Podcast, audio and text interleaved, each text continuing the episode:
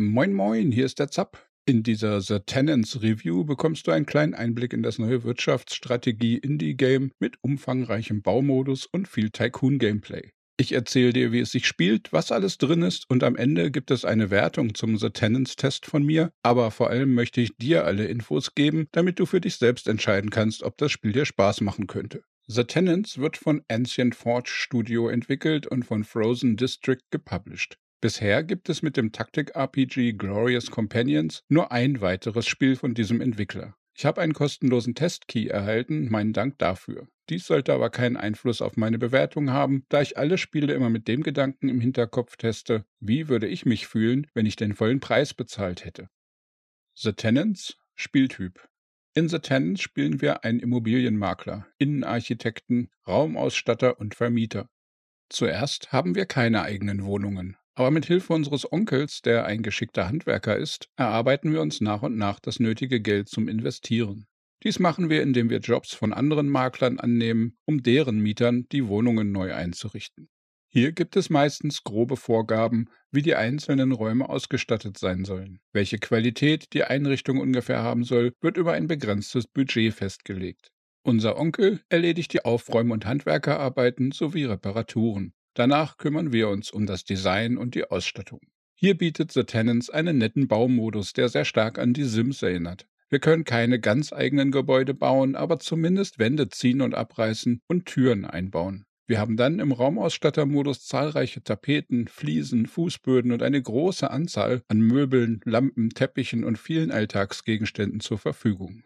So können wir die Wohnungen an die Erfordernisse der Aufträge anpassen und der Editor erlaubt wirklich ganz schicke Zimmer und Häuser einzurichten. Für erfolgreiche Aktionen bekommen wir auch Erfahrungspunkte und steigen in Leveln auf. Wir bekommen für jeden dieser Level neue Möbel, Tapeten etc. freigeschaltet, sodass unsere Auswahl ständig erweitert wird.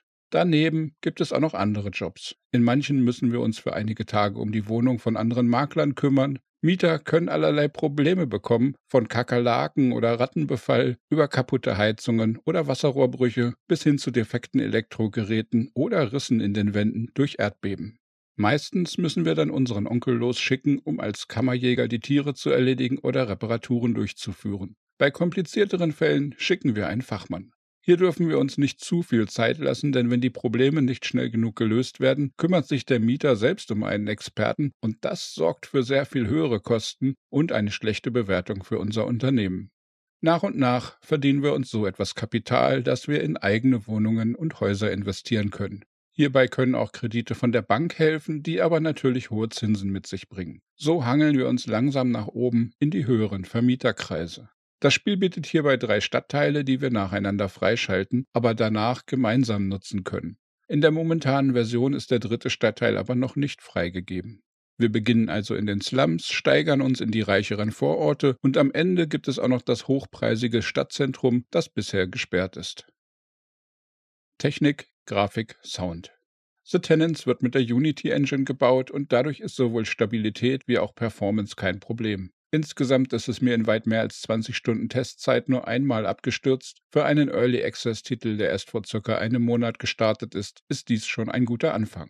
Es gibt auch eine umfangreiche Roadmap, wo hunderte neue Möbelstücke, neue Quests, neue Events und auch der dritte Stadtteil angekündigt werden. Die Entwicklung soll bis 2022 weitergehen und das Spiel noch um einige Möglichkeiten erweitert werden. Und in der kurzen Zeit seit Early Access Start hat das Team bereits fünf Updates veröffentlicht. Die Grafik ist im Low-Poly-Style gehalten, aber durch eine enorme Menge an verschiedenen Modellen ganz bestimmt nicht langweilig. Die verschiedenen Texturen sind ebenfalls nicht in hohen Auflösungen, aber insgesamt entsteht im Spiel ein eigentlich ganz angenehmes Gesamtwerk daraus. Das Spiel ist optisch kein Kunstwerk, aber die Grafik erfüllt ihren Zweck, ist abwechslungsreich und manchmal, wenn das Licht günstig steht, sogar ein bisschen hübsch. Die Animationen der Figuren stehen bei dieser Art von Spiel natürlich weit im Vordergrund. Und hier haben die Entwickler eine sehr gute Arbeit abgeliefert. Denn die Mieter unserer Wohnungen und Häuser können enorm viele verschiedene Dinge tun und alles ist ansehnlich animiert. Teilweise musste ich richtig schmunzeln und lächeln, wenn die Bewohner Yoga machen, sich richtig reinhängen, wenn sie auf ihrem Handy datteln oder anfangen zu zittern, wenn die Heizung mal wieder kaputt geht. Die Vertonung von The Tenants ist praktisch, aber nicht umwerfend. Viele Dinge machen passende Geräusche, die Bewohner machen Sims-artige Töne, an denen man grob ihre Stimmung und Aktionen heraushören kann. Dazu gibt es kurze Musiktracks, die nicht nerven, aber auch nicht begeistern. Sprachausgabe ist nicht vorhanden, aber es gibt Bildschirmtexte und Itembeschreibungen in insgesamt 18 verschiedenen Sprachen und zumindest die englischen und deutschen Texte sind ganz brauchbar. Meinung und Fazit.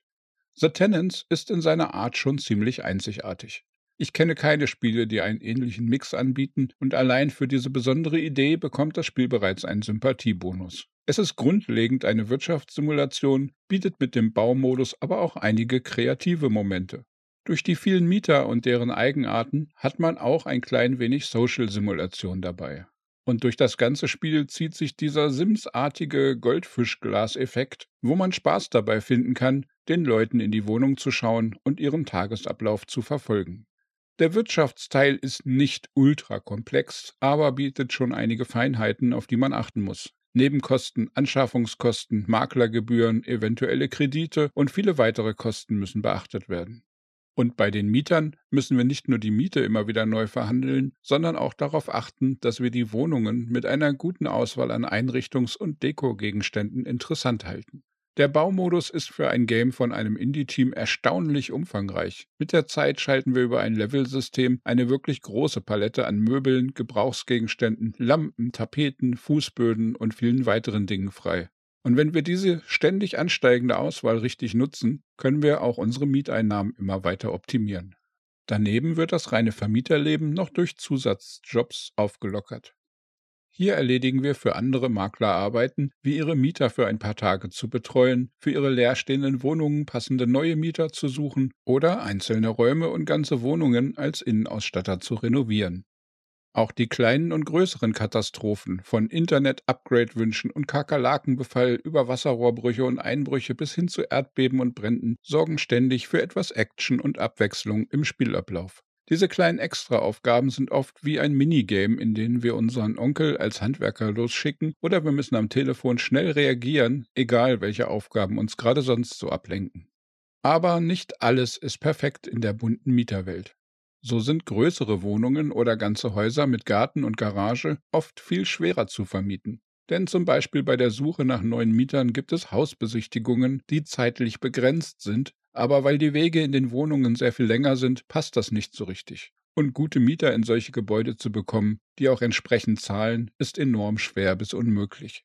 Auch in den Details steckt manchmal noch der Wurm. So ist bei der Bewertung der Wohnungen zum Beispiel das Mischen von Fußböden oder Tapeten ein absolutes No-Go, da das Spiel es massiv abwertet. Oder Mieter, die monatelang hohe Mieten gezahlt haben und auch absolut glücklich dabei waren, senken plötzlich ihre Miete um mehr als die Hälfte, völlig ohne ersichtlichen Grund.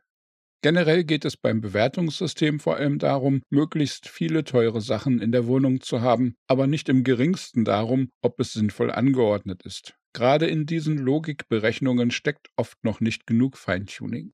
Und so ärgert man sich manches Mal, wenn man denkt, man hat eine besonders tolle Wohnung geschaffen, wobei die Mieter es aber total doof finden. Und gleichzeitig wirft die Bruchbude nebenan mit den letzten Drecksmöbeln aber eine viel bessere Miete ab. Hier müssen die Entwickler noch einige Stunden Arbeit investieren, damit dieser Bereich logischer wird und Frustmomente vermieden werden. Insgesamt ist Tenants noch kein völlig fertiges Spiel. Der Early Access Status ist nicht ohne Grund und es ist noch einiges zu tun. Neben Bugs und Balancing würde ich mir auch einfach noch mehr wünschen für eine Dauermotivation. Mehr Nebenjobs, mehr Möbel, mehr Varianten bei den Mietern etc aber da ist wohl vermutlich nie genug von vorhanden. Die Devs haben aber auch dort schon einige Verbesserungen und Erweiterungen angekündigt. Zusammengefasst kann man aber sagen, dass man als Tycoon-Game-Spieler oder Fan von kleinen Optimier-Games und Bauspielen hier für 17 Euro oder 20 Dollar bereits jetzt eine Menge Spielspaß bekommt. Und wenn auch nur die Hälfte der angekündigten Sachen ihren Weg noch ins Spiel findet, wird dieses Spielspaß pro Preisverhältnis bald noch viel besser werden.